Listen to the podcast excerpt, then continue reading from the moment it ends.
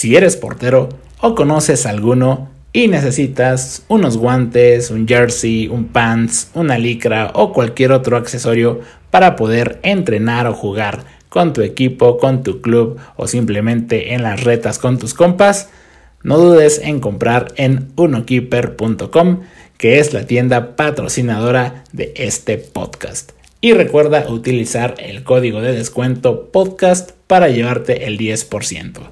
Así que, pues bueno, si tú apoyas a este proyecto, seguiremos trayendo este tipo de episodios como el que escucharás. Disfrútalo.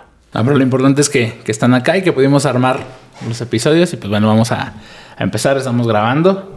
Y pues hoy tenemos un, par de invitados, pero vamos a segmentarlos en su episodio personal. En este caso vamos a empezar con, con Wally de ABC del Fútbol. Eh, una cuenta que está lleva bastante tiempo ya haciendo contenido alrededor de todo lo que es el fútbol, noticias, reviews y demás. Eh, pues bienvenido aquí al podcast. Muchas gracias. Muchas gracias por invitarnos. Eh, pues bueno, primero vamos a platicar sobre, sobre ti personal. Háblame de tus generales, cuántos años tienes, eh, de dónde eres originario y principalmente cómo empezaste por el gusto por el fútbol y poco a poco ir como, como metiéndonos en, cómo llegaste al, al medio del internet y demás. Ok, yo tengo 50 años, soy de aquí de la Ciudad de México, de Coyoacán. Toda mi vida he vivido y he estudiado en Coyoacán. Eh, mi gusto por el fútbol es desde chiquito. Yo realmente nunca quise ser profesional, no tenía esa pasión, pero sí jugué mucho fútbol desde chico. Aficionado nada más. Eh, más jugador. Realmente la afición me llega un poco tarde. Ah, me llega pues, no, o sea, no soy un niño de seis años que, que veía con pasión los juegos de fútbol. Yo jugaba muchísimo, pero después de los 14, 15 años es que me empiezo a interesar. A mí siempre me ha llamado mucho la atención el fútbol desde otro punto de vista, como mucho más táctico. Ok. Em, siempre me maravilló la manera en que se coordinaban los movimientos en la cancha. La, las casualidades que la estrategia. las casualidades que podía involucrar cualquier partido de fútbol fuera de niños de más grandes de lo que fuera. Y siempre me llamó mucho la atención. Yo realmente siempre fui una persona que estudió dos, dos en dos escuelas. Estudiaba en la mañana la escuela normal la primaria la secundaria la preparatoria. Y en las tardes yo estudiaba música. Yo soy músico de carrera. Ah muy bien. Y en, ambas escuelas había posibilidad de jugar, de jugar fútbol. Mi gran involucramiento con el fútbol al jugarlo se da en la secundaria, yo en una secundaria muy chiquita, eh, una escuela activa en la que teníamos pues muchas libertades, no era una escuela eh, así muy cuadrada con los prefectos y todo sino era una escuela de una educación mucho más que involucraba mucho más cosas. Y ahí había una cancha de cemento de, fútbol de salón. Y ahí es donde tú sabes que cuando juegas fútbol de cemento fútbol de duela o fútbol, fútbol de salón eh, empiezas a agarrar mucha técnica. Y ahí es donde a mí realmente me, me jala el fútbol. Me jaló el fútbol y jugábamos mucho handball por alguna casualidad de que el profesor eh, le gustaba el handball, que es un deporte muy bonito, que no sé por qué en México no se juega. Em, pero los dos son muy tácticos, los dos involucran muchos movimientos en el campo. Y ahí es cuando yo empiezo a jugar mucho, mucho, mucho, mucho, mucho, mucho, mucho, en las dos escuelas, en la mañana y en la tarde.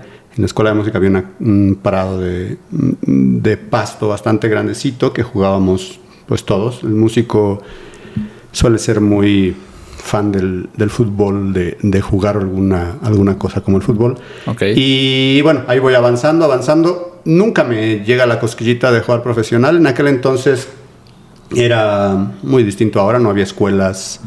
Las escuelas estas que pululan ahora se dan a partir de que los niños ya no pueden jugar en la calle, ¿no? Y se vuelve un negocio el hecho de que no pueden jugar en la calle y empieza a haber muchas escuelas. Eso es muy bueno para el niño que, que aprende el fútbol de otra manera desde muy chico. Eh, pero en aquel entonces era jugar, jugar, jugar y de repente pues te encontrabas con alguien que conocía a alguien que jugaba en algún lado y así iba iban los, los, niños llegando a las fuerzas básicas de los equipos, ¿no? Em, yo por el simple hecho de jugar fútbol, pues siempre hay algún contacto que te dice, ah, pues vente a jugar acá, vente a jugar allá, porque, pues como te digo, no había jugadores tan preparados como ahora. A mí nunca me interesó porque nunca me interesó dejar la música por ir a entrenar. Eh, yo sí soy muy apasionado de la música, te digo, acabé la carrera de músico. ¿Y, ¿Y, la ejerces hoy en día, de alguna forma? De algo, por ejemplo, a veces tiene un, Ya ves que la música es un lío, ¿no? En los, en los podcasts. Entonces, a veces tiene música original, por ejemplo, ¿no? Eh, sí me gustaría en algún momento ejercer un poco más, pero mm, cuando eres músico, ejerces desde muy joven. Sobre todo yo que empecé a los seis años. Eh, yo tuve la suerte de que allá en Coyoacán la escuela de música se abrió en 1980 y yo pasaba a diario por ahí, de la, del regreso de la, de la primaria y el kinder. Y siempre veía que se estaba construyendo, que se estaba construyendo, que se estaba construyendo. Y un día le dije a, mi mamá, quiero estudiar ahí. Y mi mamá siempre fue muy, pues, vamos, ¿no? O sea, como muy ligera en esos aspectos. Fuimos, entré a la, a la, escuela de música, me dijeron, ah, pues lo que tienes que hacer es, esta escuela todavía no abre, eh, va a abrir en, no recuerdo si me dijeron cuatro o seis meses, y lo que tienes que hacer es este proceso, y haces un proceso a los seis años como si fueras a entrar a la universidad. Vas a hacer un examen, obviamente el examen es para un niño de seis años. Sí, sí, sí. En este caso era un examen más de aptitudes que de conocimientos. Y el examen voy lo hago todavía en la escuela del centro, em, que estaba ahí olvidada la escuela de música en el centro de la ciudad.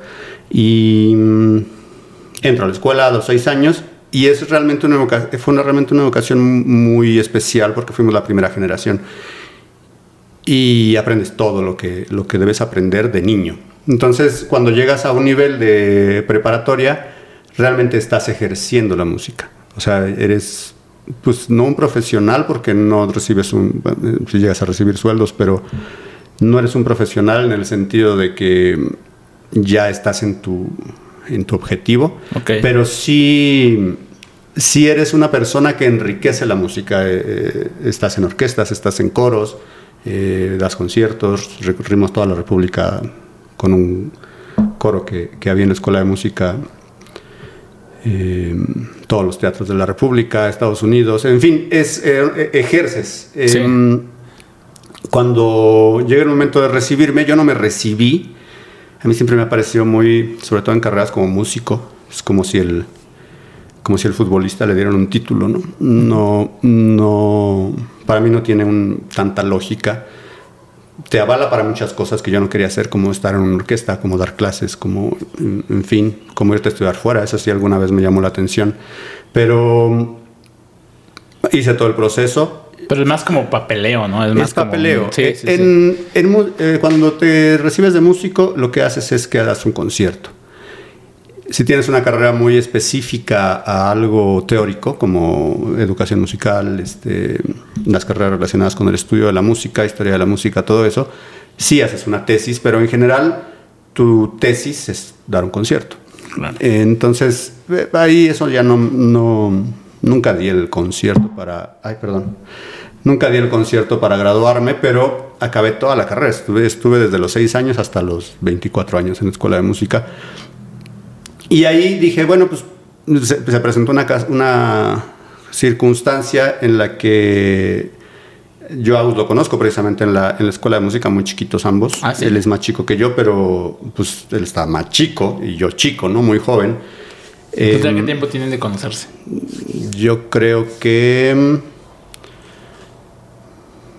Mm, como 30 años, 25 años tal vez, 25, 30 años. Eh, la escuela de música, como te digo, había niños y, vas creciendo, ¿no? Entonces es una escuela en la que hay mucha relación em, entre generaciones. O sea, tú conoces al niño y tú puedes estar en la carrera y puedes tener una, relación como un compañero de escuela con una persona más joven o una persona más grande. Y él tenía un amigo que llegó a estudiar en la escuela de música y vivía enfrente de la escuela de música. E iban a jugar fútbol ahí y ahí conozco, conozco a Agus y ahí viene como un involucramiento más. Nosotros siempre platicamos mucho de fútbol. Es curioso porque ahora todo el mundo platica de los zapatos, todo el mundo platica de las playeras, todo el mundo platica de, de los detalles como muy específicos. Específicos y extra cancha, eh, no extra cancha en sí, sino extra fútbol, ¿no? Como, sí, o sea, como que no van directamente al deporte per se. Como la industria en sí. Sí, ok, ok, ok. Y yo me acuerdo que Agus, por ejemplo, era un fan de las playeras del Valencia. Y siempre fuimos muy, muy asiduos a los zapatos, a la evolución de los zapatos, porque nos toca una época en la que pues, tú venías jugando de niño con samba, con Copa Mundial, con, y es el mismo zapato años, ¿no? O sea, tú, veías un... Desde que yo nací hasta que cumplí 15 años, eran los mismos zapatos de repente la franjita era verde, pero era el mismo zapato, la misma tecnología, y nos toca el boom que empieza toda esta guerra entre las marcas, bueno, toda esta guerra llamarlo, llamarlo un poco fuerte, pero toda esta competencia entre las marcas, porque llega Nike a, meterle presión a Adidas, ¿no? Todos, todos estaban muy cómodos, Adidas hacía zapatos de fútbol, Puma, pues también hacía zapatos de fútbol, pero realmente su foco ha estado siempre en lifestyle. Y todos estaban muy cómodos, muy a gusto con lo que estaba pasando, hasta que alguien dice, oye, pues yo también quiero entrar a la cancha, ¿no? Entonces viene Nike y empieza el movimiento. Y nos toca ese, como empiece, empezar ese desarrollo, ver novedades cada año, ver este, una nueva forma de interpretar un zapato para jugar Torf, que en la ciudad se, se, empieza a desarrollar muchísimo el fútbol rápido por la falta de espacios. Em, en general tú jugabas fútbol en la escuela y los fines de semana. No, no había mucha posibilidad de jugar entre semana organizadamente hasta que vienen las canchas de fútbol rápido. Y ahí llegan los zapatos de Torf, empezamos a interesarnos cómo jugar em, con zapatos de Torf, eh, lo que está pasando, en fin. Em, y ahí pues nos involucramos mucho y él tenía un primo que estaba trabajando muy joven, un, poquito más cercano a mi edad, más grande que Agus, un poquito más cercano a mi edad.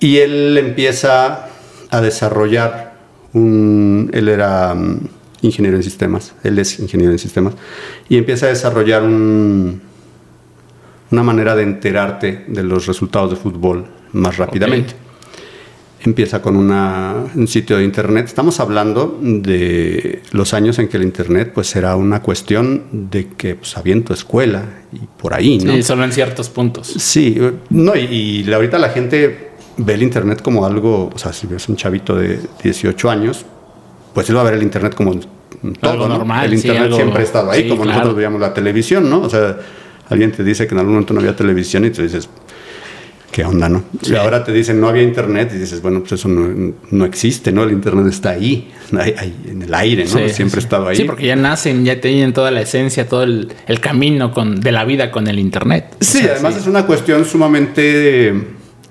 transparente para ellos, porque el internet, ellos no viven el proceso de el internet en sí, ellos llegan y en el aire está el internet. O sea, agarran su teléfono y tienen internet, entran ah, su y tienen internet. O sea, ellos no, tal vez no concientizan tanto que se necesita un aparato, que ese aparato necesita una señal, en fin, ¿no? Es como, te digo, como para nosotros la televisión, ¿no? Em, y empieza ese proyecto cuando no había nada. Él mucho por, por esta dualidad de ingeniero en sistemas y la pasión por el fútbol. Y se va a estudiar a Alemania. Eh, un semestre, estudiaba en el TEC de Monterrey. Estudiaba un semestre en Alemania y en Alemania él estaba muy ansioso de saber cómo iba su equipo. Y no había manera. Era pues llegar a tu casa y que alguien te mandara un, un, email o un algo, algo así inmediatamente cuando no había. ya tenemos tan mecanizado el movimiento. Porque en ese tiempo a lo mejor que era un fax. No, era pues. No, él era un poquito más evolución. O sea, era un, muy joven en aquel entonces que el fax era así como, ¿qué es eso, no? O sea, eso es de viejos, ¿no? Y era la computadora, era recibir un email. O recibir un, un vipercito o algo así, pero ajá. estando en Alemania, en fin, un cruce ahí de cosas. Y tenía que esperar a que alguien se dignara a avisarle cuánto había quedado su equipo. Sí. ¿no? Alguien acá se tomara la molestia de si ese es, pues, si le atravesaba la fiesta, se dormía, se- la novia, en fin, pues ya no le llegaba el mail, ya no sabía cómo había quedado su equipo. Y desarrolló un sistema para lograr que eso sea más eficiente para él. Em, hace un programita, un pequeño programita, en el que mm, Agus, su primo en México, que sabía que él estaba viendo el partido de Pumas, eh, o el partido interesante en ese Sí. momento, viera el partido y cuando acabara le mandaron mail. Entonces su cuenta de mail, él hacía un, su cuenta de mail lo recibía y le hacía un programa que leía ese mail y le avisaba en un beeper que tenía en Alemania cuánto había Quedado el partido. quedado el partido. Un programa muy, muy básico para él. Y ahí nace una idea. Esa idea, llegando a México, él regresando de Alemania, de estar un año, seis meses allá, empieza con una página que se llama futbolito.com.mx y empieza a desarrollar el sistema para hacer ese mismo cruce de mensajes, pero con el SMS, que era pues la manera más rápida en ese momento, lo más cercano a lo que nosotros tenemos ahora como chat. Ok. Eh, sigue estudiando, desarrolla la página. Yo con Agus estoy, el Agus me platica que está haciendo eso. Agus empieza a trabajar con él y él le dice a su primo, yo tengo un amigo que nos puede ayudar. Era una empresa de tres personas. Eh,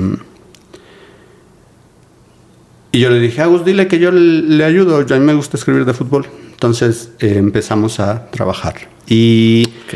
de esa página futbolito.com.mx evoluciona. Futbolito.com.mx nunca fue realmente algo muy visto, pero se, se convierte en mediotiempo.com. Mediotiempo.com eh, nace por ahí del 2000. Con Agus estaba en el momento en que le hicieron así al botón para que pum, estuviera en el aire, bueno, en el internet. Sí, sí, sí. y empieza un camino.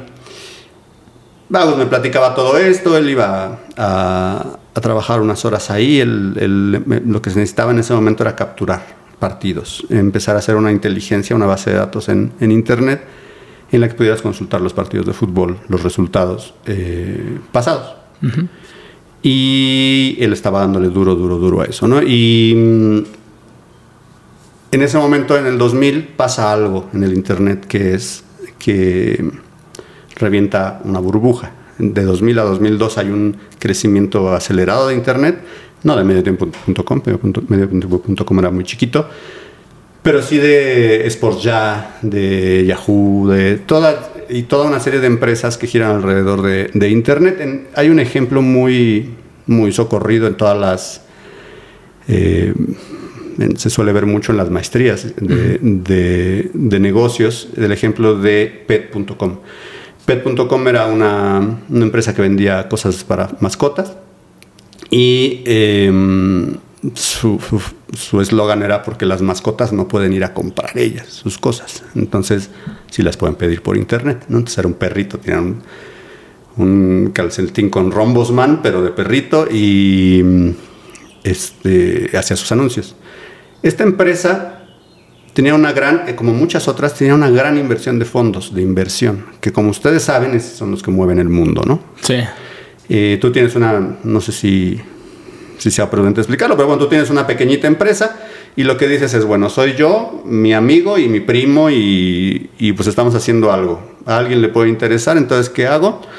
Voy con gente que le digo, oye, préstame, préstame lana, ¿no? Para, Invertirlo en. para invertirlo, Sí, claro. para pagar un sueldo de una persona más o dos personas más, para comprar el equipo, en fin. Y hay gente en los fondos de inversión que está cazando esas cosas. Entonces te dice, ah, sí, ven, ok, eh, yo creo que te puedo dar tanto dinero, pero tú me vas a dar el 51% de tu empresa. Eh, eso pasaba mucho en la, en, en la época de Internet y los fondos de inversión, al ver lo que ellos ya sabían que iba a pasar con Internet, Sí. estos mismos fondos de inversión son los que desarroll- desarrollaron los periódicos, el radio, la televisión, eh, las empresas automotrices, es la gente que, que maneja el dinero del mundo. ¿Cuál es su intención? Su intención es comprar esa empresa, bueno, el 51% de esa empresa, meterle dinero para que tenga éxito, para que esa empresa se venda en 200 veces más y ellos ese 51% es 200 veces más. Tienen 3.000 cosas así, de las cuales a lo mejor 1.000 funcionan, pero esas 1.000 les van a dejar 200, 300 o 1.000 veces más lo que invirtieron, regresa el dinero hinchado y vuelven a hacer el ciclo. y es una máquina de dinero. La máquina de dinero, ¿no? la máquina por excelencia. Em, en fin, esto, esto viene por la burbuja de Internet. Los fondos de inversión ven cosas como pet.com y dicen, pues claro, en unos años todo va a ser. Tú tienes perro, no sé si tienes perro. Si tienes perro, pues seguramente las cosas para tu perro, muchas las compras por internet, ¿no? Ya, pues necesita. Ah, pues ahí está ese huesito, porque el juguete ya se le acabó, ahí va. Y ya te llega por Amazon o por Mercado Libre, ¿no? Bueno, ellos veían eso, pero le meten todo el dinero y también veían la cosa que estaba en fútbol. En fútbol había una, una, una página que se llamaba Sports Ya Sports ya y un signo de admiración. El signo de admiración era muy de la internet, del inicio de internet, como Yahoo. Signo de admiración. Eh, y le meten muchísimo dinero. Sports ya, nada más para que tengan la idea de lo que estaba pasando. Sports ya llegaba con los reporteros que trabajaban en el Esto, en el Universal, en Reforma, no sé si en Reforma en esas épocas Sí, ya, en reforma. Eh, y les decían, estamos haciendo esto. Yo sé que tú vas al partido, haces la crónica. Hazme una crónica a mí. Vas a tener más libertades que en tu periódico, porque en el periódico pues era pues, tantos caracteres y, ya, ¿no? Sí, y, más limitado. Y este tema y este tono. Y, acá vas a tener más libertades y te vamos a pagar el triple. Entonces fue un, un boom para los reporteros. Todos querían escribir en internet porque tenían su trabajo normal y acá tenían un trabajo que les dejaba buena lana. Buena lana, ¿no? Sports ya se anunciaba en el saco de Hugo Sánchez cuando era técnico de Pumas. Imagínate de lo que estamos hablando. Mm, muchos de aquí, pero están muy muchos que están oyendo esto están muy pequeños cuando el fenómeno de, de Hugo Sánchez en Pumas. Pero basta decir que el Estadio Olímpico de Seúl, nosotros íbamos mucho a ver fútbol en la Ciudad de México. Sí. Y a Seúl íbamos, a veces nada más íbamos a ver a campos. Entonces nos sentábamos en una cabecera, acaba el primer tiempo, caminábamos a la otra cabecera. Si alguien ha estado en el estadio de Seúl últimamente, hace, desde hace 10 años, sabe que eso es prácticamente imposible hoy en día. En aquel entonces había Mil personas. Las mil personas eran gente que salía de las clases, en, cuando, los partidos eran en viernes, salía de las clases de la universidad, caminaban al estadio y la mitad entraban con su credencial. Em, en serio, en CEU no había más de cinco mil personas nunca. Es como, era como ver un partido femenil hoy. Eh, tan es así que la tribuna de Palomar era la de local y la de enfrente, donde hoy está la porra, era la de visita. Y el estadio, pues cuando iba Chivas, América, Cruz Azul, pues allá enfrente se atiborraba y acá pues también había mucha gente, ¿no? Pero era mitad y mitad. Y el resto de los partidos, olvídate, ¿no? Era muy a gusto para el aficionado como nosotros. Pero viene Hugo Sánchez a Pumas y se vuelve una locura porque mm, hay toda una revolución no solo en la cuestión de Hugo Sánchez como técnico, como figura, sino en un cambio de manejar un equipo, con toda la gente, Elias Ayub era el, el, encargado, el presidente del equipo, y había mucha gente involucrada en negocios, entonces hay un cambio de, ver la manera en la que se veía Pumas y se vuelve una, un boom.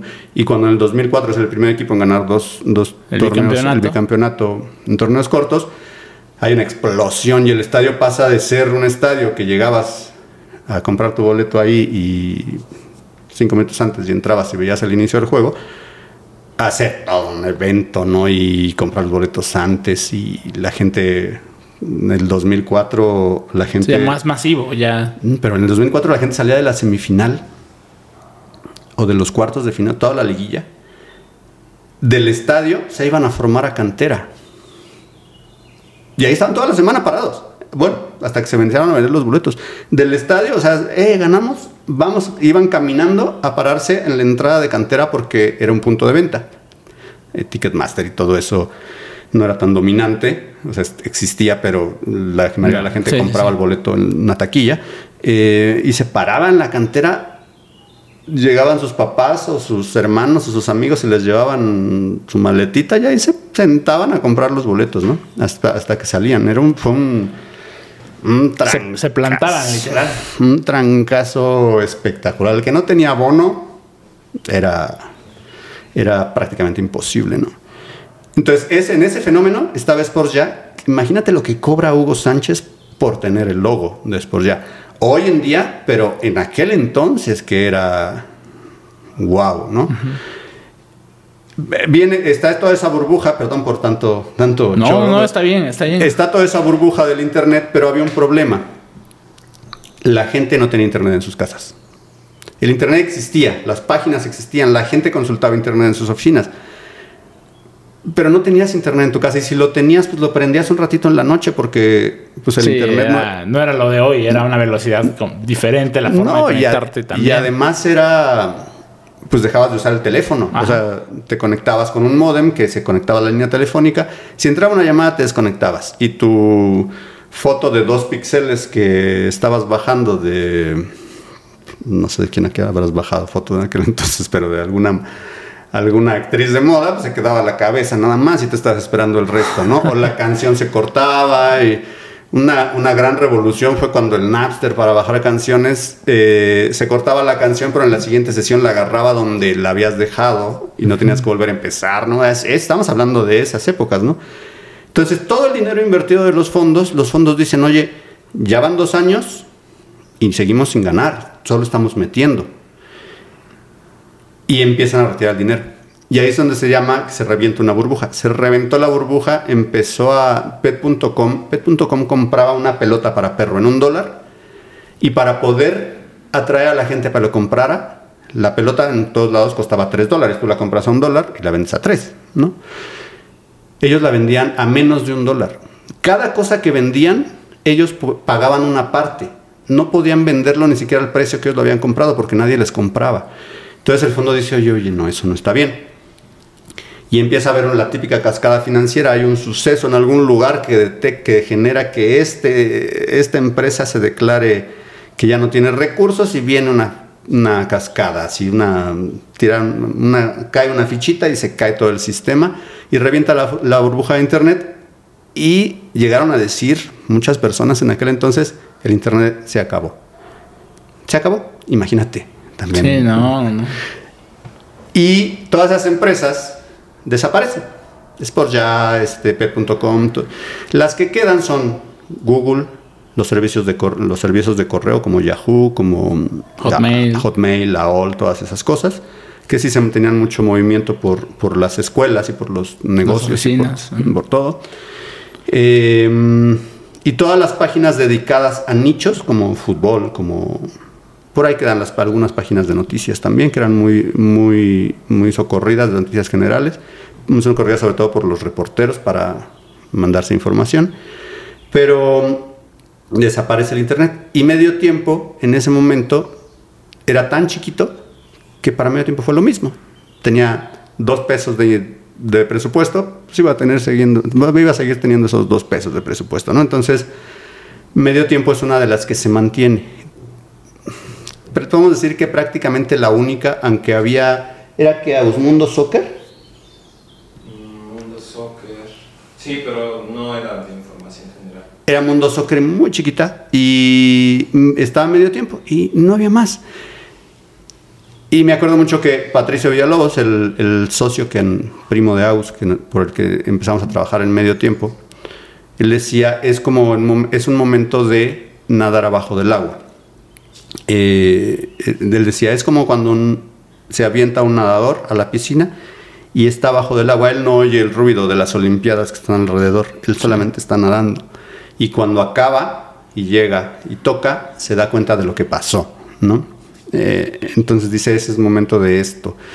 Y pues trabajamos, empezamos a capturar datos. Yo me acuerdo que hacía muchas crónicas de los partidos, pequeñitas crónicas que se subían a internet de los partidos de la Liga Mexicana. Crece muchísimo la base de datos, muchísimo. Eh, el, el único lugar donde podías consultar Así como hoy, pon tú que viene un previo de un partido y tú dices, ah, voy a hacer el previo del Pachuca Tigres de la, de la semifinal, ¿no? O de la final, o de lo que sea. Sí. Eh, ah, pues ¿qué haces? Vas a internet y ves los partidos anteriores y dices, ah, pues a Pachuca no le gana ya hace tanto. Y en aquel entonces no había nada donde consultar eso. Los reporteros tenían, era muy valiosa la información que presentaban porque se iban a meter a la, a la hemeroteca un, par de horas y sacaban esa información. Y bueno, la iban almacenando muchos, las famosas libretas de los cronistas, que los cronistas, no sé si ustedes saben, pero tienen un libretón donde apuntan todo y ahí van haciendo su, su, pues todo lo que van a decir en el partido. Y pues hasta ahí. Entonces, medio tiempo al empezar a presentar esa- esas estadísticas, empieza a ser muy relevante entre los reporteros que dicen, ah, viene este partido, entra medio tiempo, y empiezan a ver que la información es certera, que es algo muy importante. Sí, que está fácil de, de Fácil. accesar. Ajá, pero que es certera, porque Sí. tú oyes una información en Televisa, en la tele, en TV Azteca, en Fox, en ESPN, donde sea, y te dicen, ah, este, no sé qué, tantos partidos sin perder, y tú le crees, ¿no? Pero no necesariamente es, es una información certera. Sí, sí, nada ¿No? más la tomas como que es cierta porque Lo tomas. lo dicen ajá. ellos. Entonces empieza a haber una fuente fidedigna que se empieza a ganar la confianza del- de los generadores de información que dicen, ah, sí es cierto. Ah, sí es cierto. Ah, ese dato no me acordaba y sí es cierto. Y vuelve a ganar mucha, vuelve a, eh, empieza a tomar mucha fuerza en ese medio tiempo. Pasan dos años, 2004, el, se sigue, medio tiempo sigue más o menos creciendo, empieza a tener una oficina propia, porque antes todo era desde, de la, desde la casa de cada quien. Y llega el momento en que el Internet empieza a permear, ¿no? Y nadie, nadie estaba trabajando en Internet en ese entonces más que medio tiempo. Y se vuelve, empieza a volver una referencia. Sí. Y yo me acuerdo que lo- nuestra teoría era, ¿por qué solo en la tele se mencionan cosas de Chivas, América, Pumas y Cruz Azul? O sea, sí son, sí son equipos con mucha afición, son equipos con gran afición, pero pues, también hay, si juntas a todos los demás, pues también son un chorro, ¿no? Sí. Entonces, el de Puebla, pues, ¿dónde se va a informar? Entonces empezamos a meter mucha información de todos los equipos. Teníamos la facilidad de que no teníamos el limitante de espacio. Nosotros empezamos a, a generar información. In- generábamos información de los equipos de aquí de la ciudad y los que estaban fuera conseguíamos reporteros aquí y allá que nos mandaran información. Nosotros la, la curábamos, la editábamos y la subíamos y la íbamos administrando de manera que no siempre en el- la noticia principal aparecieran solo Chivas, América, Pumas y Cruz Azul. Y eso empieza a jalar a la gente que quiere información de sus equipos que antes no la tenía a la mano. Imagínate Jaguares de Chiapas cuando iba a salir en el noticiero de Televisa, jamás. Sí, ¿no? no. Entonces, eh, empieza a ser un lugar un poquito más diverso, con, muchos, con una posibilidad para comentar, para interactuar, para... En fin, empieza a ser el Internet. Y llega el 2006 y hoy el Mundial de Qatar fue en horas de la mañana.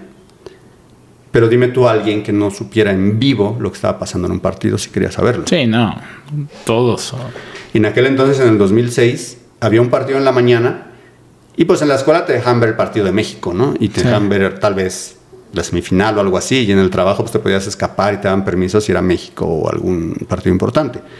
Pero la gente en general no podía ver los partidos porque estaba en la escuela trabajando. Sí, ni siquiera se enteraba, digámoslo, hasta la noche que llegabas a tu casa a ver. Por eso los programas como La Jugada, que hoy es La Jugada, la última palabra, eh, los protagonistas, eh, por eso esos programas se hicieron tan fuertes, porque era la única forma en que tú te enterabas de las cosas. Por eso eh, tú ves los programas de, de TV Azteca de cuando estaba el Wiri Wiri era- eran unos, unos ratings espectaculares y Televisa Sí, tenía otro sí. ¿Por qué? Porque la gente no había visto, no sabía nada del mundial. Llegaba a ese programa a enterarse y decía, ah, ganó Brasil, ah, Argentina empató, ah, esto. Y llega medio tiempo y dice, oigan, aquí se los vamos a contar.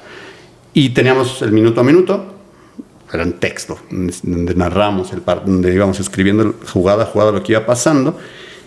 Y teníamos una relación con una agencia de foto que mm, hicimos, o sea, pagábamos por las fotografías, pero llegamos a un acuerdo en que pudiéramos usa- usar muchísimas fotografías, siempre y cuando pusiéramos el- una marquita de agua chiquita de que la foto era de esa agencia. Entonces la agencia ganaba porque decían, ah, tiene esa foto, ve y cómprala, ¿no? Y Sí, ganaba. que era, que era Imago. Era Mexport. o Imago, no, Imago todavía ni sus luces. Yo creo que el Etzel Espinosa, el dueño de Imago, va a haber estado en la primaria. Ah. ¿Cuántos años tiene Etzel, Lagos? Como 45. No, no en la primaria, pero sí. Estaba, Estaba más joven, vaya. Estaba, estaba- no, no, todavía no estaba en sus planes, ¿no? Este, poner una agencia. Era, era Mexport. Ok. Y entonces la gente empieza, ay, vamos, ay, ¿cómo irá esto? Entonces en la oficina, en la escuela, se metían a la computadora, mediotiempo.com, y veían el partido, y le picaban, y veían que ahí les íbamos avisando todo lo que iba pasando hace un minuto, porque tú veías una jugada, escribías, tuc, tuc, tuc, tuc, tuc, pum, y en un minuto la gente la veía. Pero a los 10 minutos de que el juego, tú veías una, bueno, antes de iniciar el juego veías todas las fotos previas y tú acababas el juego con una galería de 150 fotografías que mm, te contaban el partido paso a paso a paso. Tú veías la foto del festejo del gol cinco o tres, tres o cinco minutos después de que había caído el gol. Bueno, pon tú en este entonces 10 minutos porque es el proceso de que el fotógrafo toma la foto, edita, la sube a la página. Sí, la velocidad era completamente, era menor a la que tenemos hoy en día. Exacto, nosotros bajamos la foto, tal vez la encuadramos un poquito mejor y la subimos. Y Sí, sí, pero prácticamente al instante para el, ese prácticamente tiempo. al instante. sí, sí. Y, y realmente la veloci- esa velocidad no creas que ha cambiado tanto. ¿eh? O sea, Sí. hoy las herramientas son más fáciles. Tal vez una persona pueda hacer el trabajo de- que, hacían en que hacíamos en ese entonces tres. Em, tal vez el, es más barato tener una capacidad, un ancho de banda de ese tamaño. Ok. La foto va a tener más calidad hoy. O sea, hoy puedes ver una foto en 4K. eh, en aquel entonces podrías una foto de, sete- de 700, 800 píxeles. Pero mm, era muy rápido, era muy, muy rápido. Y mm, la gente explota con eso. La gente llega a los programas de la noche y los programas de la noche empiezan a informar los resultados y la gente ya lo sabe. La gente dice, cuéntame otra cosa, eso ya lo sé, Me- muéstrame las imágenes, este, pásame el cómic o algo, ¿no? Sí. Y eso empieza a cambiar todo, todo, todo, todo. Televisa sale de ahí con la idea de impulsar su Es Más, que era el, Ajá, su página portal, su portal de, Sí. de deportes, espectáculos, aglutinaba todo. Sí, es cierto. Es más.com. Esmas.com, imagínate. Y cambia todo. Todo, todo, todo cambia. Y medio tiempo pasa. En, en Meras entonces habrá teni- habremos tenido tal vez unos 20 colaboradores. Y después del mundial empieza a crecer, a crecer, a crecer, a crecer. Y llega el momento en que es, pues yo siempre la llamé en aquel entonces la mejor redacción de México, ¿no? Por la velocidad en la que se movía, por la cantidad de gente tan eficiente que había. La Por gente las fotos, por todo. Por las fotos. La gente estaba muy, muy involucrada en, en el estilo de medio tiempo. ¿Por qué? Porque hacíamos cosas que hoy no haría, ¿no? Eh, en ese entonces la información deportiva era muy cuadrada, era, era muy, este, a la gente se le hablaba de usted en los medios. Con eso te digo todo. Sí. Eh, era difícil atreverse a hablarle de tú al jugador, a confrontar un poquito. Nosotros nunca fuimos de confrontar porque nuestra idea siempre, al trabajar en mediotiempo.com, me acuerdo que con Agus nos sentábamos y decíamos, veíamos los medios y decíamos, es que nosotros haríamos esta otra cosa, ¿no? Por ejemplo, era muy, pues Televisa apoyaba a la América y, me visión a Chivas y a Pumas y era muy marcado, estaba dado por default. Todo tras una cortina de respeto, del te hablo de Sí, pero tú, se de- notaba el. pero era, pues así era, ¿no? Sí. Y mm, muy poquito de los demás y todos estaban en ese rollo, todos estaban, en, "Eh, pues, pues sí, ¿no? Pues es que es el equipo de la televisora, pues ¿qué podemos esperar, no? Y los otros decían, no, pues sí, pues es que estos le van a ese y pues, por eso. Era como muy aceptado. Y nosotros empezamos a romper con, con esa solemnidad eh, de que todo estaba cuadrado. Por ejemplo, hoy cuando, cuando llegamos a medio tiempo, eh, las reacciones se llamaban vestidores. siempre hay una sección, eh, vestidores, ¿no? Las declaraciones después del partido. Y nosotros sabíamos por ahí de recuerdos de bebés que se llamaban vestidores porque antes los comentaristas se metían al vestidor, como en la NFL, ¿no? Los comentaristas iban y se metían a los vestidores y ahí hacían las entrevistas. Oye, eso, es una locura, ¿no? Sí. 200 reporteros metidos en el vestidor, pues no. Y el futbolista jamás lo aceptaría. Y el No, futbolista, claro. el vestidor es sagrado. No, pero antes estaban, o sea, hay fotos del Tuca Ferretti en calzones dando entrevistas. Era, era otra cosa y se Sí. llamaban vestidores. Y yo, nos sentábamos, Agus y yo me acuerdo, nos sentábamos a, nosotros éramos los encargados del área editorial. Él más enfocado en, toda la, en todo el manejo de los datos, pero y yo más enfocado en porque éramos dos personas tenemos que dividirnos ¿no? yo más enfocado en cómo se va a decir todo en el al mostrarlo no y nos sentábamos y le decía pero es que no se puede llamar vestidores pues si ya sean cuántos años que no entra la gente a los vestidores entonces decíamos pues qué son pues son reacciones pues llámale reacciones. Empezamos a llamarle reacciones. Dijimos todo el mundo le llamaba vestidores. Entonces dijimos no vamos a llamarle reacciones. Siempre tuvimos en la cabeza hacer las cosas distinto ellos hacían esa- eso, nosotros hacíamos lo contrario. A veces era, te digo, cosas que hoy en día serían tal vez hasta un poco irresponsables, ¿no? Pero y le empezamos a hablar de tú a la gente. La gente nos escribía correos y nos escribía en los comentarios, ¿por qué me estás hablando de tú?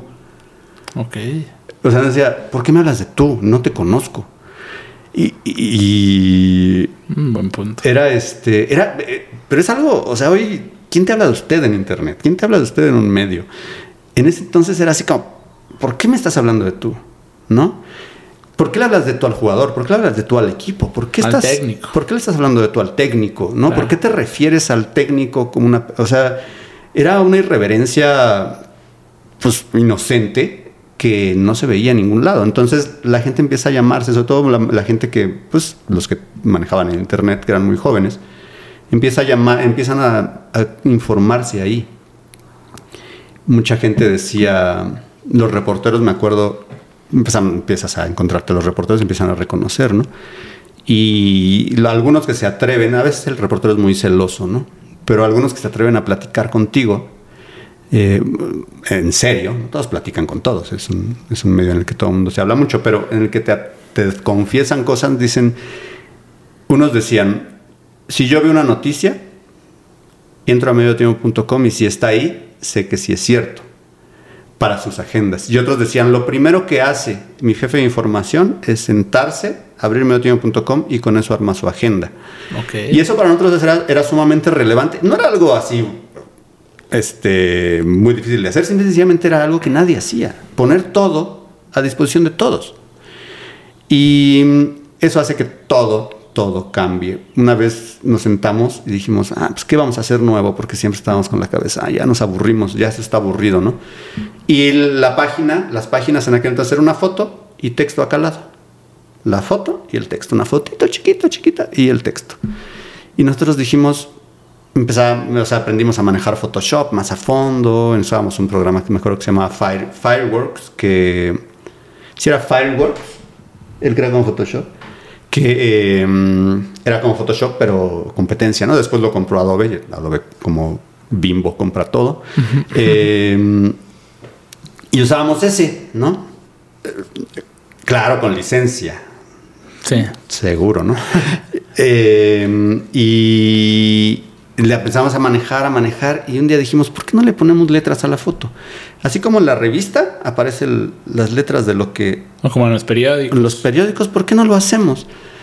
Y mm, me acuerdo que los diseñadores, uh, no sabes en la batalla, ¿no?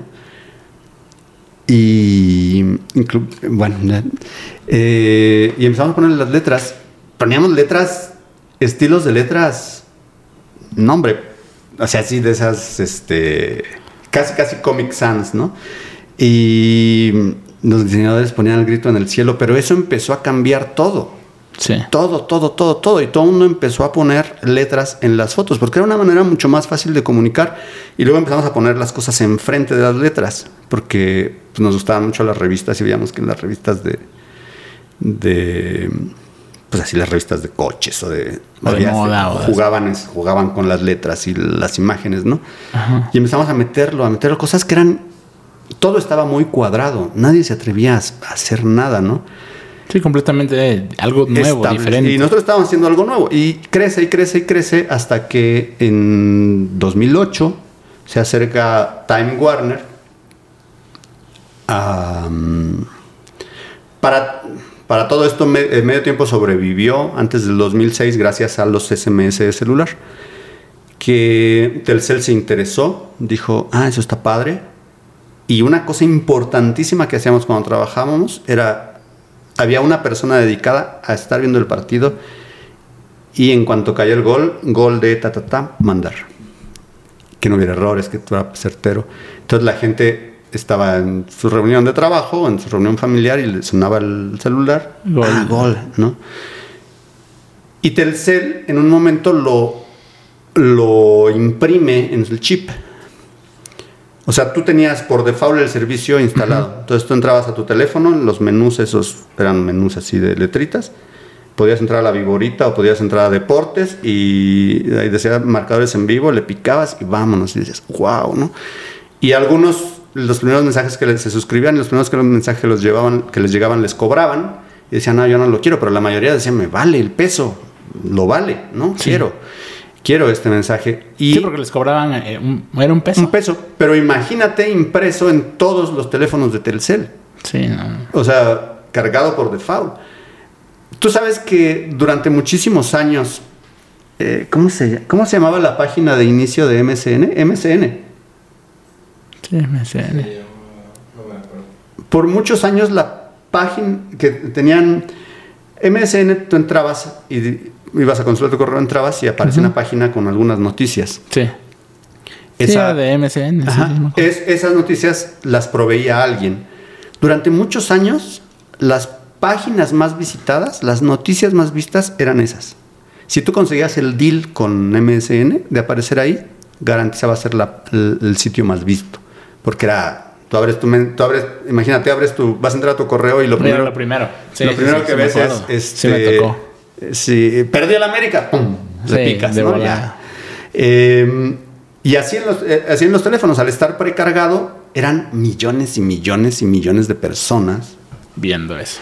Y a medio tiempo le daban un porcentaje chiquitito, centavitos del peso, pero pues multiplícalo por millones y pues ya sumaban para pagar nóminas, ¿no? Después del 2006, que la página pff, crece de locura y todo el mundo la consultaba en, no solo en México, sino era la página más, la página de deportes más vista de Latinoamérica. Sí, sí, sí. Sí, sí, me tocó mucho. Ahí eh, la publicidad era que tú entrabas a la página y apareciera una publicidad, era el modelo de negocio. No necesitabas más.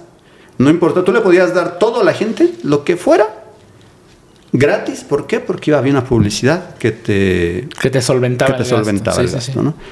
Y mm, me acuerdo que eh, durante los mundiales había un contador en, re- en la oreja de Record, que el Record era el periódico más visto de deportes, el más rebelde de deportes en aquel entonces.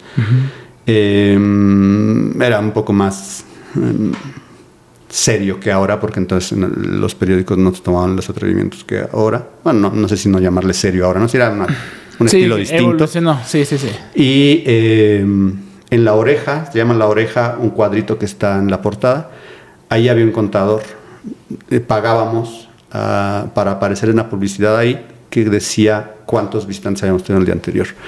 Y Creo era, que sí me, te- me tocó esos, esos periódicos. era una locura. Claro, de- Eran números que decíamos... "Manches". Me acuerdo que las primeras veces Patricio decía, lo medía en estadios azteca llenos, ¿no? Porque nos sentaba, nos sentaba y decía, a ver, ¿cuántos? Vamos a ver los números. Una de las cosas que nos salvó es que no veíamos demasiado los números, hacíamos lo que se nos daba la gana. Y Patricio nos dijo, ustedes se encargan del editorial y nunca se metió, ¿no? Obviamente si hacíamos alguna tontería nos decía, oye, Sí, en comentarios, pero, pero, pero nunca, trabajar. nunca se metió, nunca nadie se metió. Y ya para entonces había área editorial, había área de ventas. Un éxito de medio tiempo fue nunca, que nunca se mezcló la venta con, el, con lo editorial. Nunca dejamos que ventas decidiera agenda editorial. Ese fue un gran éxito porque... Y además ventas estaba a gusto porque nosotros le decíamos, no nos digas nada, porque lo que te vamos a entregar es los mejores números de la industria en México. Si tú no puedes vender eso, no es mi problema, ¿no? Nunca se mezcló. Sí, hoy era es- garantía hoy de- se da mucho, hoy se da mucho la mezcla de, de ventas con, con, con editorial y a veces no se maneja tan bien.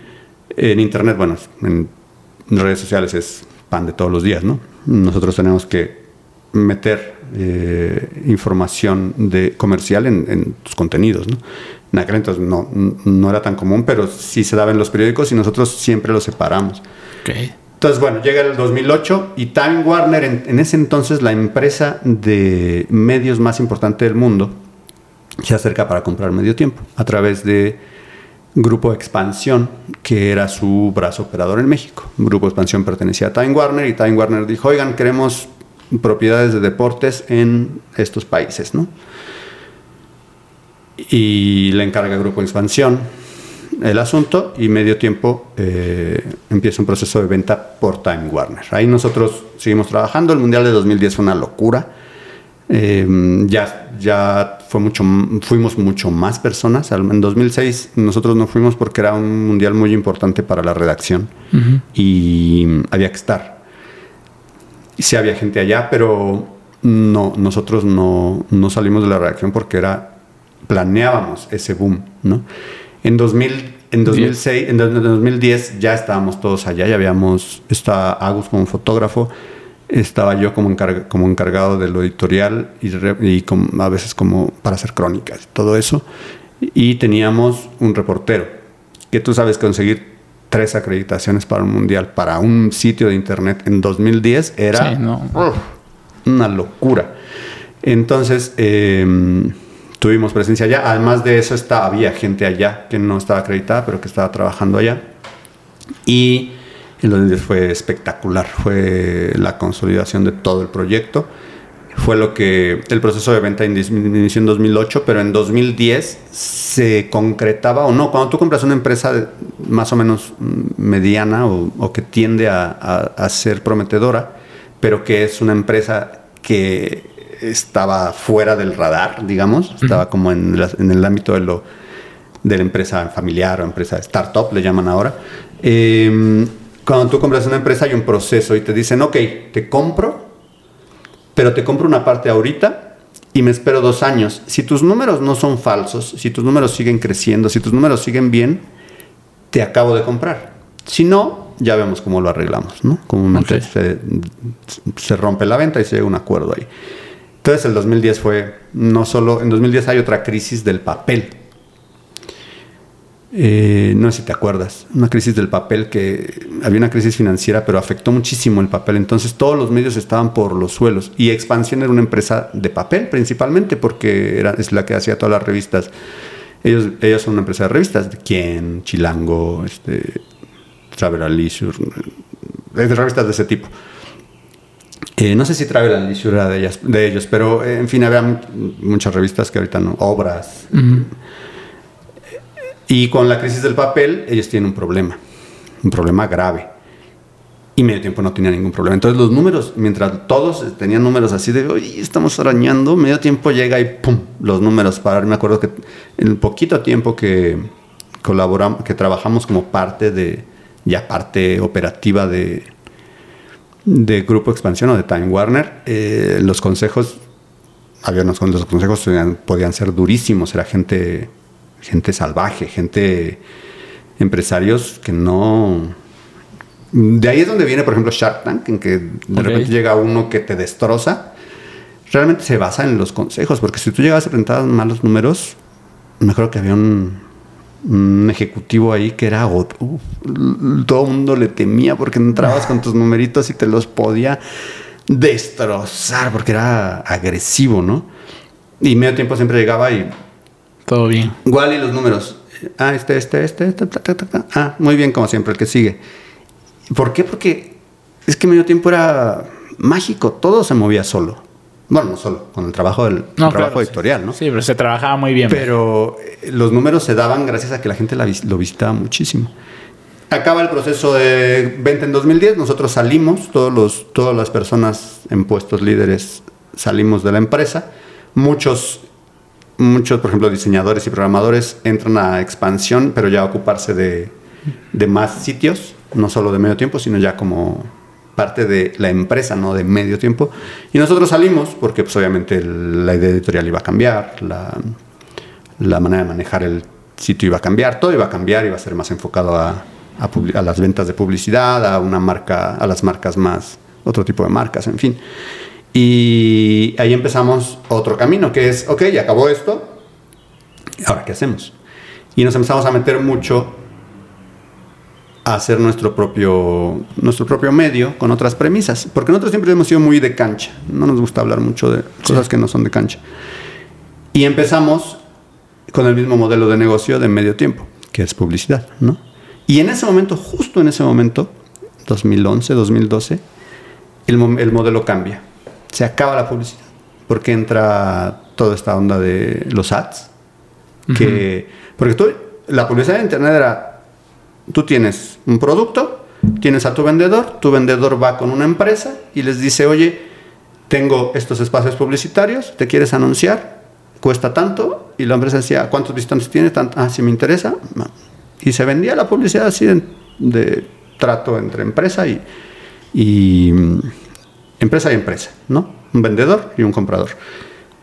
Empiezan a surgir todas estas ads de Google. Entonces las empresas que compran publicidad en Internet dicen, ¿por qué te voy a comprar a ti una publicidad en 100 mil pesos? Si puedo ir con Google, le doy 10 mil y me muestran todas las páginas. Sí. Y hay otra cosa que afecta también mucho, es que cuando medio tiempo, cuando medio tiempo estaba entre 2002 y 2008, 2010, estaba prácticamente solo en el juego. Empecé, eh, sí hubo muchas más, pero nosotros habíamos, teníamos un, habíamos arrancado tres años antes, entonces entonces los demás iban poco a poco, pero a base de inversión, a base de que el Internet creció, a base de variedad, ya había muchísimas, Sí. muchísimas opciones en Internet. Entonces la publicidad que antes iba periódicos y medio tiempo, ahora va 200 páginas de deportes. Entonces, si te iban a tocar 200 mil pesos antes, ahora te tocaban mil. Entonces ese modelo caducó Cambió. Sí, sí, sí. caduco y empieza redes sociales, empieza lo que le llaman web 2.0 y, y toda la comunicación en redes sociales que mm, al principio era, sí tengo mi sitio, pero también tengo las redes sociales y más o menos se va campechaneando todo. Hoy en día nadie teclea un sitio de internet. Tal Sí, vez es muy poco. Tal vez el universal, tal vez Record, tal vez los así como los básicos.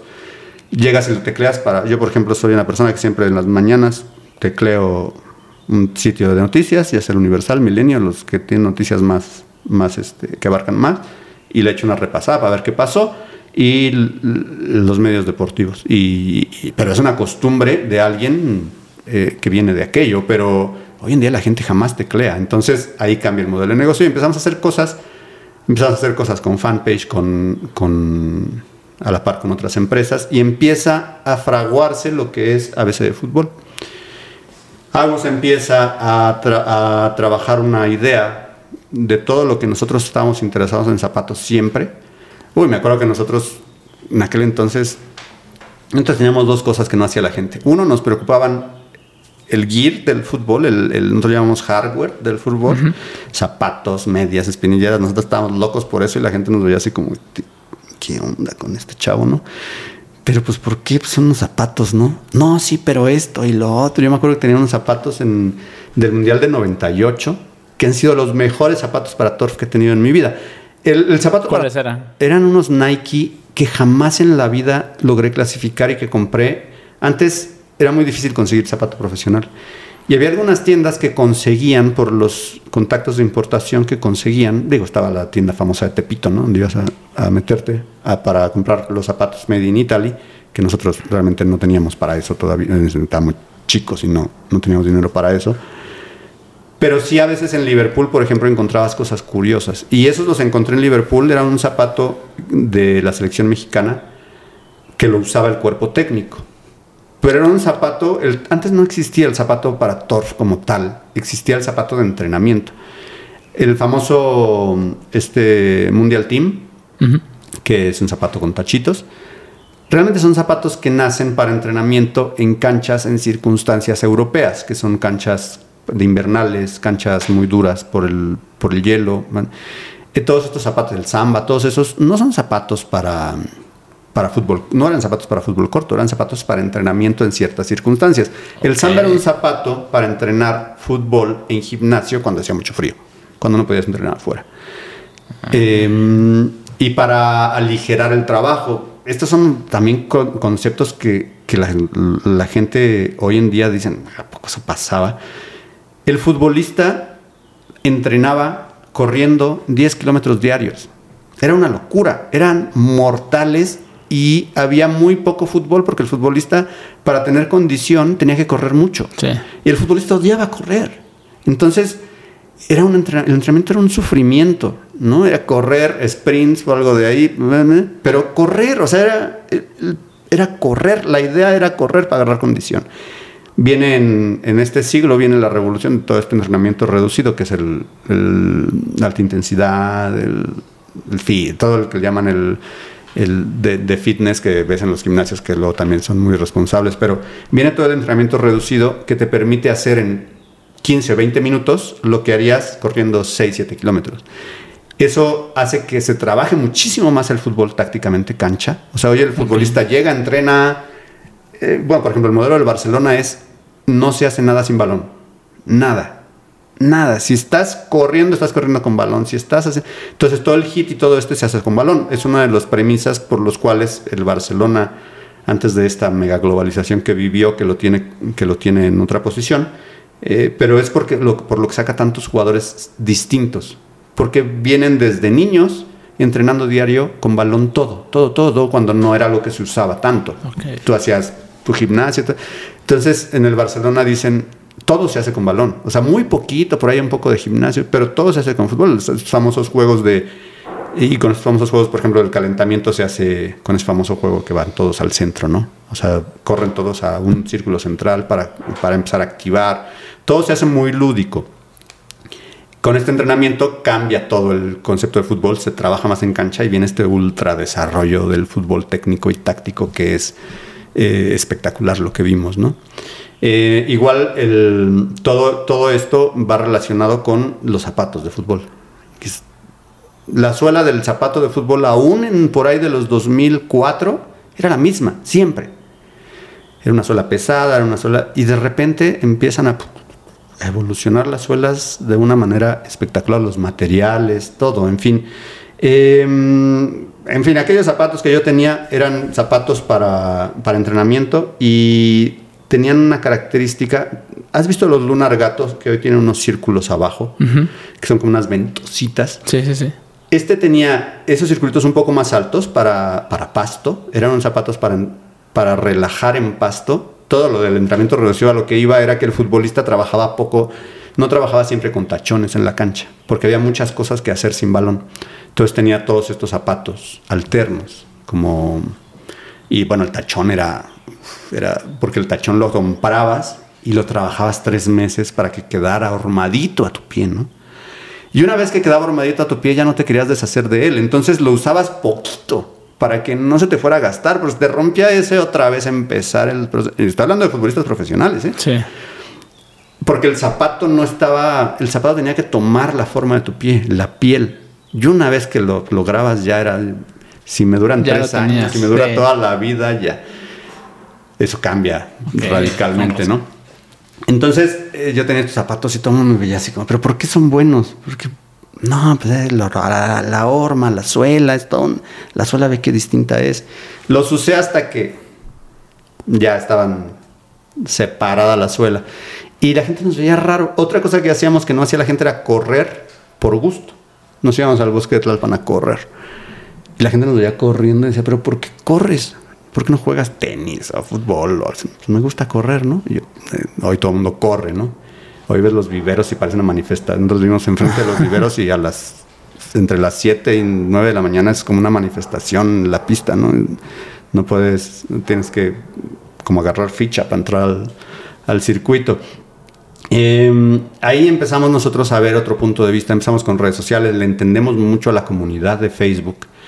Eh, por, hicimos algunas cosas, unos, unos fanpage muy exitosos con, con Patricio, con un modelo de negocio que después da origen a, a una empresa que hoy es muy fuerte, que no vale la pena no, no, no, no sé si pueda mencionar, ¿no? Pero... Eh, y le entendemos muchísimo a eso. Es, es- aprendimos muchísimo, interactuamos muchísimo. Nosotros entendimos que en Facebook, como tratas a la gente, es como te trata. Le teníamos mucho miedo a Facebook porque es una cacería de comentarios. Sí. Y nosotros entendimos que no, no, solo tienes que estar atento de tu comunidad Sí. y todo va, todo va a ir bien.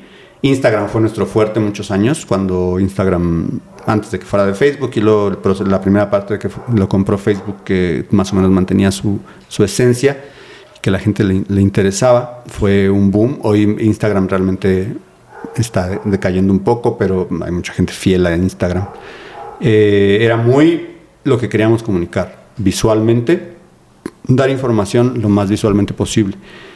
Aprendimos muchísimo, te digo, de redes sociales y logramos este concepto de ABC de fútbol que es, Gauss un día se sentó y dijo, ¿por qué no?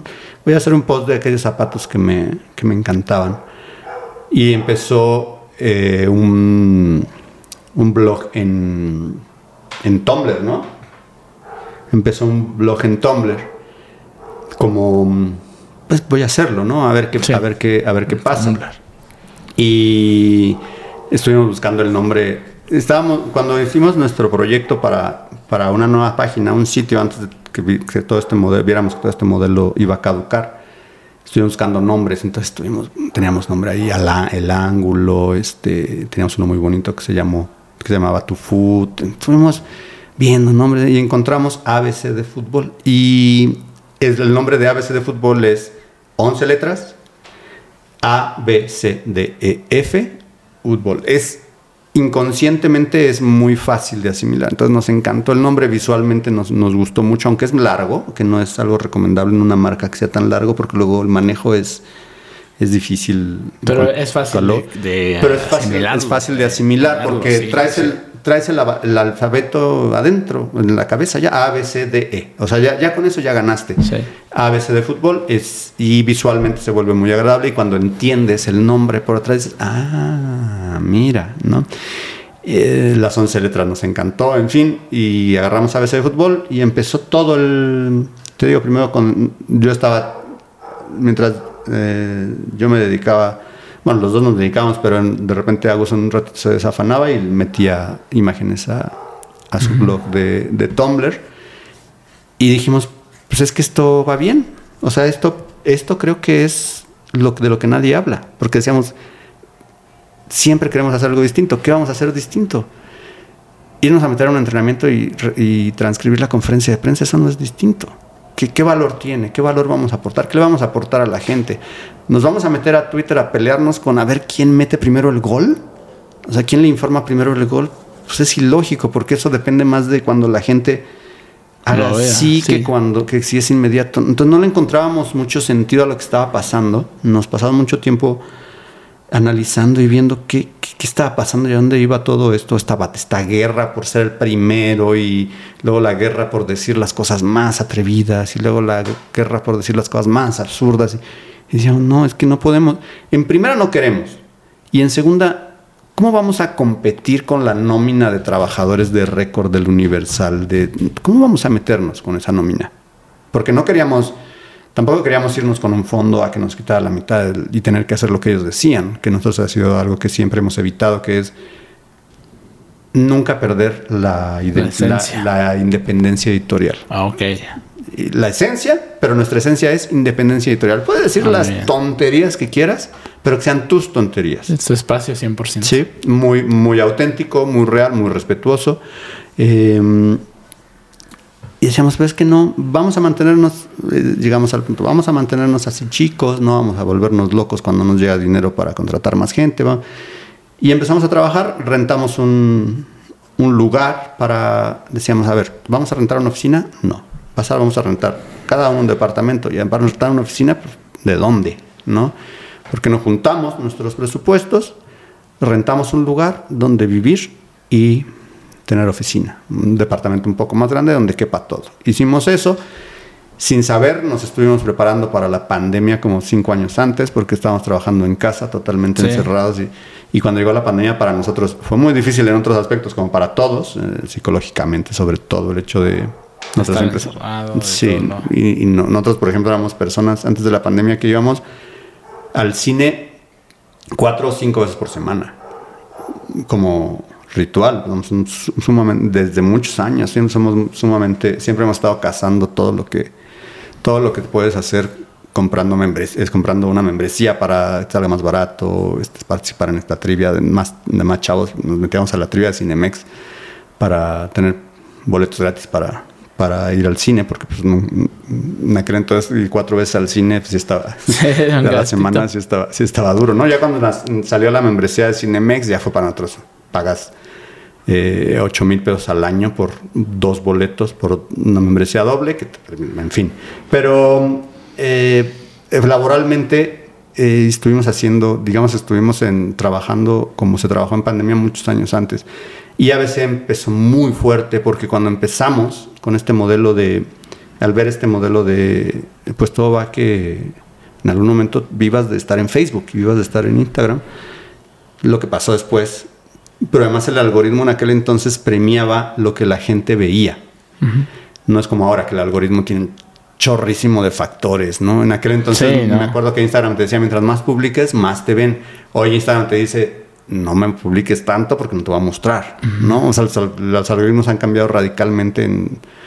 eh, un poquito antes de la pandemia empezó todo el cambio de algoritmos y le empezamos a entender muchísimo y nos, nos pareció un proyecto hermoso ABC de fútbol, un proyecto sumamente noble en el que no tienes que hablar mal de nadie para llamar la atención, en el que la gente estaba muy interesada. Este, no- ahí tenemos eh, seguidores que nos escribían cuando estaban en sub 13, sub 14 y que ahora están en primera división y que los, por ejemplo hay un chavo, un chavo de Pumas Santiago Trigos, que cuando estaba chavito, que era para recoger balones, recoger balones en el estadio, nos escribía por Instagram y decía, ah, vas a estar en el estadio, voy a- hoy me toca hacer recoger balones sub 13, o sea, menos de 13 años. A ver si nos vemos, ¿no? Y, y tú ves a Santiago Trigos hoy y es, es un jugador que está destinado a ser un, tal vez no es, no es un jugador todavía sumamente famoso, Consolidado. pero está destinado a ser uno de los jugadores más importantes del este y el siguiente proceso mundialista, ¿no? Em, ese es como todo el camino que, que hemos vivido. Eh, somos gente muy, muy peculiar. No, no somos gente que, que hayamos hecho esto desde la universidad o algo así. Fue todo, fue naciendo. Este, nuestra escuela ha sido el trabajar en, en esto. En medio tiempo llegaron, llegaron épocas, unos años en el que eh, era excesivo el trabajo. Era, pues entrabas a las 10 de la mañana, 11 de la mañana tal vez, porque, porque te tocaba todo el día. O sea, había, tenías las guardias, o sea, cada quien tenía su horario, pero nosotros que éramos como los que habíamos hecho siempre todo, pues teníamos que seguir haciendo todo, ¿no? Entonces era... Entonces prácticamente estuvieron todo desde el inicio, o sea, este, Sí, y, y cuando, cuando la carga de trabajo fue muy fuerte, porque imagínate mantener una... Un una- ritmo. eh, pues una de redacción que tuviera tan... eh, Tenía, tenía tal cantidad de información, tener que estar con... Además éramos, éramos sumamente obsesivos con que teníamos que controlarlo todo. Sí. Teníamos, todo tenía que estar perfecto, porque cuando lo hacíamos nosotros, pues lo revisábamos y todo eso, y tenía que estar perfecto. Entonces llegaron a ser años de trabajo que no estaba bien, que no era sano. De- Ya una de, los, de las premisas de ABC de fútbol es que, que para ser realmente, para poder decir lo que realmente quieres decir, tienes que hacer más cosas que trabajar. Tienes que, tienes que jugar, realmente nunca dejamos de jugar, pero tienes que jugar más, tienes que ver muchas cosas, tienes que estar allá afuera, tienes que ver a tus amigos, tienes que ver a tu familia, mm, tienes que ser, tienes que tener una mejor vida que estar trabajando frente a la computadora 13 horas al día, ¿no? Porque si no, llegas a meterte en una burbuja y ya no estás conectado con la realidad, ya estás En esa burbuja. en esa más. burbuja y empiezas a decir cosas que no tienen sentido para la gente, no, no, no existen en la, en la realidad. ¿Qué es lo que le pasa mucho al, a, la, a, la, prensa? Que a veces se olvida que, por ejemplo, los cronistas que usan palabras muy, cada vez más rebuscadas, uh -huh. Tú dices, pues está padre que te hayas metido en el diccionario, pero la idea, de, la idea es que te entienda la gente, ¿no? O sea, me, me imagino que lo, tú quieres decir algo para que la gente te entienda, no para que la gente vaya y tenga que buscar en el diccionario la palabra que no la va a buscar. Exacto. ¿no? Entonces, sí, tienes que hacer las cosas sencillas. Entonces, en esa búsqueda de ser distinto, a, si estás en una burbuja, a veces cometes esos errores de comunicación que es, no, es que no te están entendiendo. O sea, no estás transmitiendo, no, no, no, lo estás logrando. ¿no? Entonces, esa es una premisa muy importante de ABC, el mantenerse siempre cerca de la gente. Una regla es, contestamos todos los comentarios que se dirigen a nosotros. Si alguien etiqueta a alguien y le comenta algo a otro, pues es su asunto, ¿no? Pero ah, sí, claro. todo el comentario que se dirige a ti, todo lo contestamos. Y cuando empieza a haber agresión, inmediatamente se corta, se controla. Para, porque la comunidad no es de esa persona, la comunidad es de todos, ¿no? Sí. Entonces... Sí, quiere un ambiente cordial, un ambiente uh -huh. sano, no nada tóxico como hay, hoy en día eso es en las redes sociales ahí está muy está impresionante cómo, cómo esa toxicidad a veces ahí impacta en la, en la, en la gente, ¿no? A veces desde el creador hasta, el, hasta la persona que está leyendo. No, es que si dejas que empiece el ciclo, enferma el ciclo, porque sí. es como, pues no sé, es como una enfermedad que no curas a tiempo. Sí te empieza a, afectar, empieza a afectarte a ti y empieza a afectarte a tu, a tu entorno porque empiezas a contagiar a todos los demás. Entonces hay que, hay que controlarla antes. Y una comunidad de estilo ABC, nosotros, tal vez nuestro público ha crecido, pero seguimos teniendo público muy joven, pero al principio nuestra comunidad era, partía de el supuesto, los supuestos 13 años que pone como límite las redes sociales para... O sea, como, uh -huh. no puede sí, ser sí, menos. para que puedas crear la cuenta. Pero estamos conscientes que muchos chavitos desde antes simplemente ponen otra fecha y ya. Sí.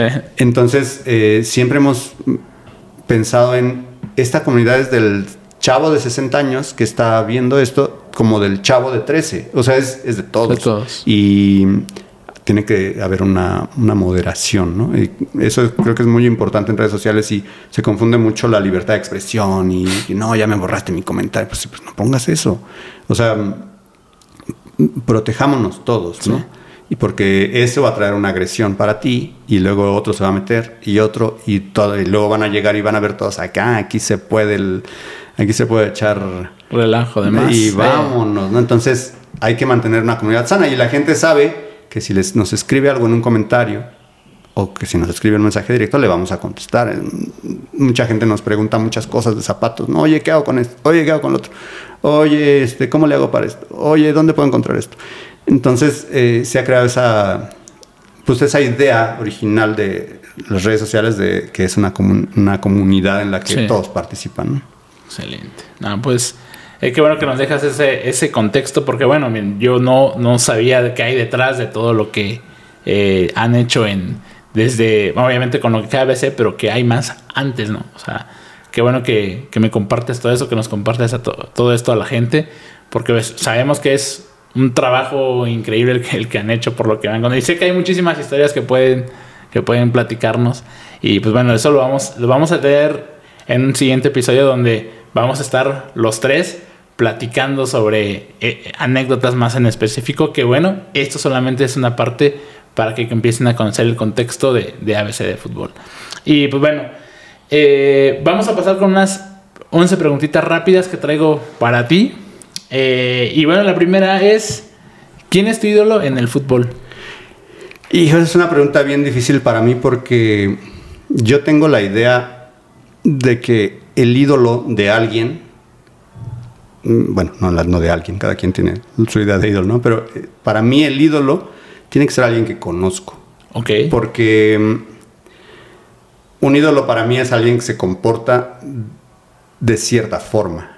O sea, tanto en su trabajo como personalmente. Okay. E, y a veces al futbolista solo lo conocemos laboralmente, ¿no? Entonces, sí. para mí es muy complicado. Yo creo que yo te puedo hablar de los jugadores que más me han impresionado en la cancha. Uh -huh. Es este. Yo creo que el que más me ha impresionado por todo el background que traía, por todo eso, es el fenómeno Ronaldo. Creo que es, es eh, eh, si no hubiera tenido esos problemas que tuvo, creo que hubiera sido un jugador eh, que difícilmente podía haber sido igualado, ¿no? Sí. Mm, futbolísticamente, pues me ha tocado ver muchísimo y mm, en México, pues he visto desde, o sea, cuando estaba niño y veían, y las primeras veces que veía en la cancha a Antonio Carlos Santos era, pero ¿por qué está haciendo eso, no? Sí. Pero por ejemplo, ese es un claro ejemplo de que lo que hace en la cancha no necesariamente lo convierte en tu ídolo, ¿no? Por- Sí, porque sí. Digo, a lo mejor hablando nada más de la pura cancha. Sí. Eh, para ti, ¿quién es el mejor portero del mundo en la actualidad? Mm, híjole. Mm, Está complicado. Yo creo, es que a mí me gusta mucho el portero que se involucra mucho en el juego. Ok. Tanto que sale mucho, que juega mucho con los pies, que achica la cancha, que, que, mm, que se involucra tácticamente en todos los aspectos del juego. No, no me gusta el portero que se para en su, en su, en su arco.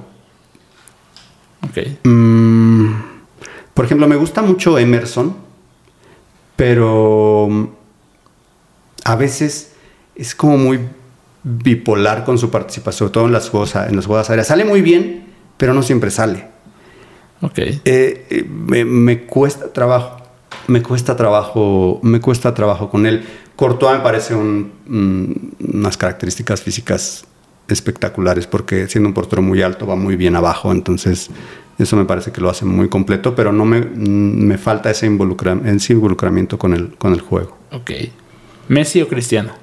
No, los dos. Son, no existiría uno sin el otro. Creo que son dos caras del fútbol totalmente necesarias y que, y que se complementan y que además los niños deben tener como referencia porque no todos son como Messi y no todos son como Cristiano. Entonces debes tener dos referencias claras. Eh, ¿Quién es el mejor jugador de campo en el mundo en la actualidad? A tu parecer. O el que más te guste. No, es que me es es complicado. O sea, por ejemplo, Mbappé me encanta, pero mm,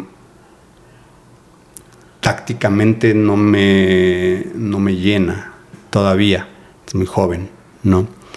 Por ejemplo, Gaby me parece que va a ser espectacular en cuanto él logre saberse consolidar en primera división y que no tenga que estar luchando por ese, por ese puesto.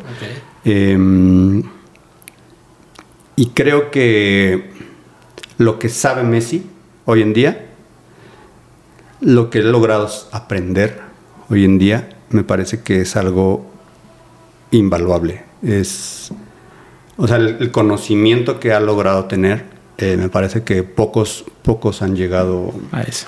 a ese nivel. Ok. Eh, el mejor calzado que has utilizado. Mm.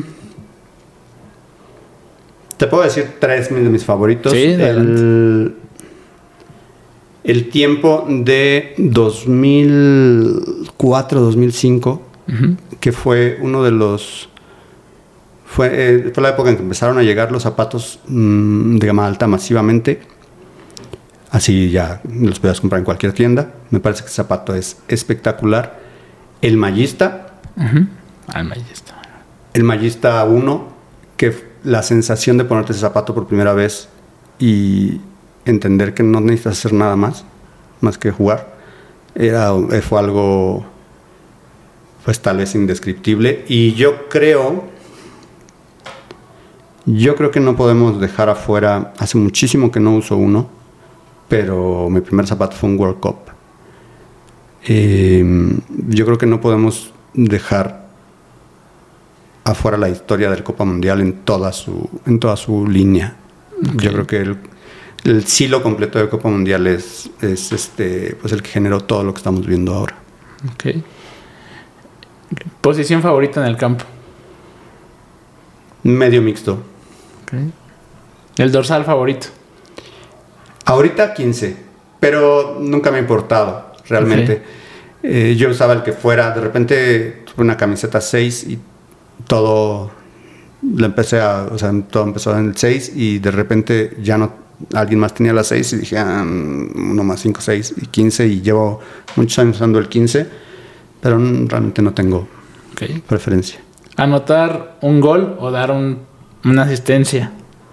Asistencia. ¿Sí? Ok. Y por último, si tuvieras la oportunidad de jugar una cascarita con algún jugador europeo, europeo, retirado, ¿con quién sería? ¿Retirado? Sí. ¿Retirado totalmente? Pues no sé si totalmente, pero Me encantaría eh, jugar con Iniesta. Iniesta. No está retirado. no sé por qué pensé en el que ibas a responder Iniesta. Sí. Sí, me encantaría. Iniesta me parece que es un referente total de, de lo que ha pasado en, en el fútbol en los últimos años y es un talento espectacular. Excelente. Pues bueno, con esto vamos terminando la, la charla de- en este podcast, Wally. Muchas gracias por, por estar aquí. Este, pues bueno, ¿cómo podemos encontrar la- las redes de ABC personal? ¿También la quieres compartir? Este, para que la raza no, los vaya a seguir. Eh, Realmente a veces es muy personal. Entonces, todo es arroba ABC de fútbol en todos lados. Y ABC de ABCDEF fútbol en todos lados. Y bueno, pues ahí estamos. En todos lados es igual. Pues bueno, entonces con esto terminamos este episodio. Pues muchísimas gracias. No, muchas gracias. a Muchas toda la gracias a raza que, que escuchó o vio este episodio. Nos vemos en el siguiente, porque continuará. Chao. Listo. Este episodio llegó a ti gracias a Uno Keeper, patrocinador del podcast de Porteros TV. Recuerda utilizar el código de descuento podcast en todas tus compras.